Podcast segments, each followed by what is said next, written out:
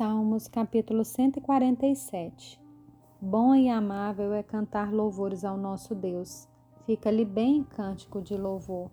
O Senhor edifica Jerusalém e congrega os dispersos de Israel.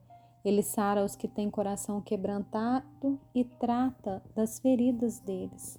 Conta o número das estrelas, chamando-as todas pelo seu nome. Grande é o Senhor nosso e muito poderoso. O seu entendimento não se pode medir. O Senhor ampara os humildes, mas faz com que os ímpios caiam por terra. Cantem ao Senhor com ações de graças. Ao som da harpa, cantem louvores ao nosso Deus, que cobre de nuvens o céu, prepara a chuva para a terra, faz brotar os montes a erva e dá o alimento aos animais e aos filhos dos corvos quando clamam.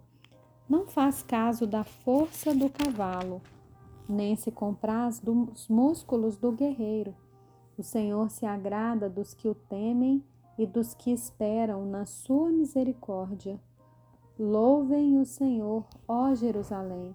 Louve o seu Deus, ó Sião, pois ele reforçou a tranca dos seus portões e abençoou os que habitam em seu meio estabeleceu a paz em seu território e farta você com o melhor do trigo.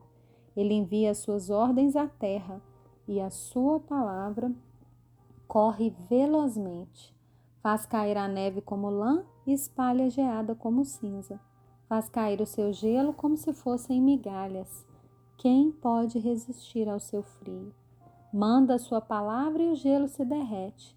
Faz soprar o vento e as águas correm. Anuncia a sua palavra a Jacó, as suas leis e os seus preceitos a Israel. Não fez assim com nenhuma outra nação. Todas ignoram os seus preceitos. Aleluia!